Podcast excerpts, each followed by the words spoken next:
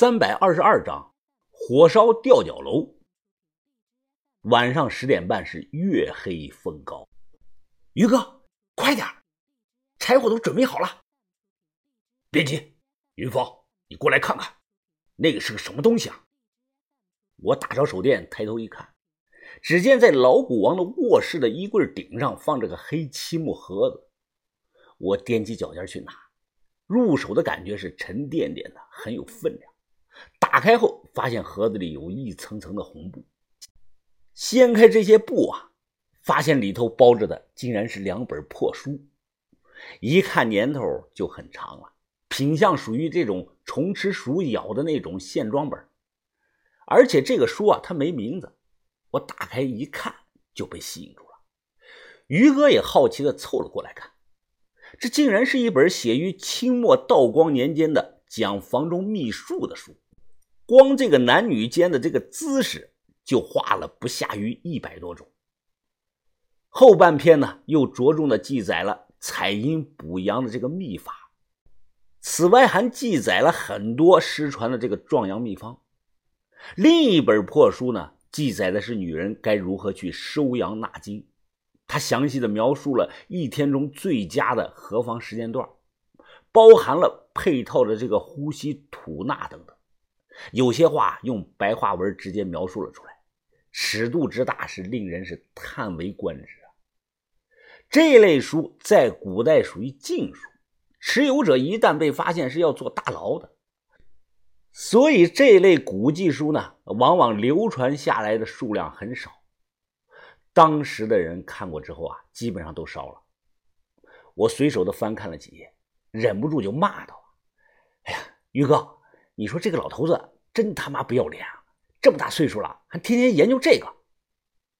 于哥看了我一眼，阿弥陀佛，你别让我看这些了，有伤风化，不如一起烧了吧。呃，先别，先别。我将这个古书啊塞到怀里。啊，于哥，这种书啊，呃，也说不定里边藏着什么秘密呢。哎，等我回去研究上两天再烧不迟。这个时候啊，听楼下的小轩喊。你们两个快点啊！急匆匆的出去，小轩的手里举着火把，皱着眉看我。把头都吹了，你们两个在里头干什么呢？你这么慢。于哥忙解释：“哦，云峰在里头找到了两本古书。”小轩非常的疑惑：“什么古书啊？”“啊，没什么，没什么，咱们赶紧的吧。”十分钟后，火光漫天，我们都躲得远远的。整栋吊脚楼都是木质结构，一旦起火后，烧的是噼里啪啦的直响啊！热浪是扑面而来，深红色的这个火苗不断的跳动着，映照在把头的双眼之中。把头淡淡的看着这些火苗，我猜啊，此时此刻，他也看到了。不久后，寨子里的村民也发现了山顶上的古王家着火了。他们提着这个水桶，是互相奔走相告，是大声呼喊着，但那些啊都无济于事了。水火是无情的，这种火势，就算是几手式的消防车来了都没啥用。我们刚回去不久，豆芽仔和范神医也回来了。事情办得怎么样了？人请来了没有啊？把头问他们。豆芽仔拄着这个拐杖。把把把头啊！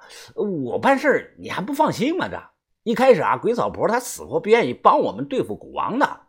后来啊，哎，后来我另辟蹊径吧，说服了他的孙女盼盼，然后呢，又让盼盼去说服了他。哎，他马上就到。小轩啊，有些疑惑。哎，你是怎么在这么短的时间内说服盼盼的？豆芽仔笑了。嘿嘿，因为我足够帅呀！哎，全靠我这张脸。嗯，小轩做事要土啊！行了行了，干得好啊，鸭仔！你们都听着啊，今天和明天，我们晚上要刀不离身，统一住在一起，不要落单，轮流休息。如果我所料不差，老古王。大概率今晚就会来。你怎么知道的，把头？于哥问把头。把头淡淡的说道：“啊，因为啊，他咽不下这口气呀。”哎呀，呃，要出大事了！这向导老杨是一脸的着急。呃呃，我我东西早就收拾好了，我现在就走啊！我只是个带路的向导，呃，这趟啊挣个几千块钱而已，呃，我可不想卷入到你们之间的争斗啊！这把头看着他，点了点头。老杨啊，那你自便吧。得到了阴云，老杨呢立即收拾起了自己的随身的行李。他临走前是语重心长的对我们说。呃，他他他真正的可怕之处啊，呃，你们你们都不了解，呃，难道你们以为古王的名号是白叫的呀？啊，呃，我先走了啊，你们好自为之。说完，老杨转身就走，他的身影很快的消失在了夜色中。人走后，把头单独啊将我叫到了一旁，云峰啊，把你藏的枪给我。啊，不是，把把把头。我我那是防身用的呀，快点儿！瞒不下去了，我无奈，只好从这个后腰摸出那把枪递了过去。咔嗒的一声，把头将这个手枪上了膛，收进了自己的怀里。然后啊，他看着我笑了，哈哈，先借我防身用用。夜里十一点半左右，老鬼草婆和盼盼也来了，他们带了很多奇怪的东西。有这个刷漆用的那种猪毛大刷子，有一坛子看着像酒的这个东西，还有一小包一小包的这个不明粉末等等。豆芽仔啊，一看他们来了，当即呢马上跑过去：“哎，小胖，小胖，哎，你们带这些东西都干什么用啊？”听到这个豆芽仔称呼他小盼，我没忍住啊，咳嗽了好几声。盼盼用生熟的普通话解释了一遍。大概的意思啊，是这些东西都是用来仿古的，尤其是那坛子酒。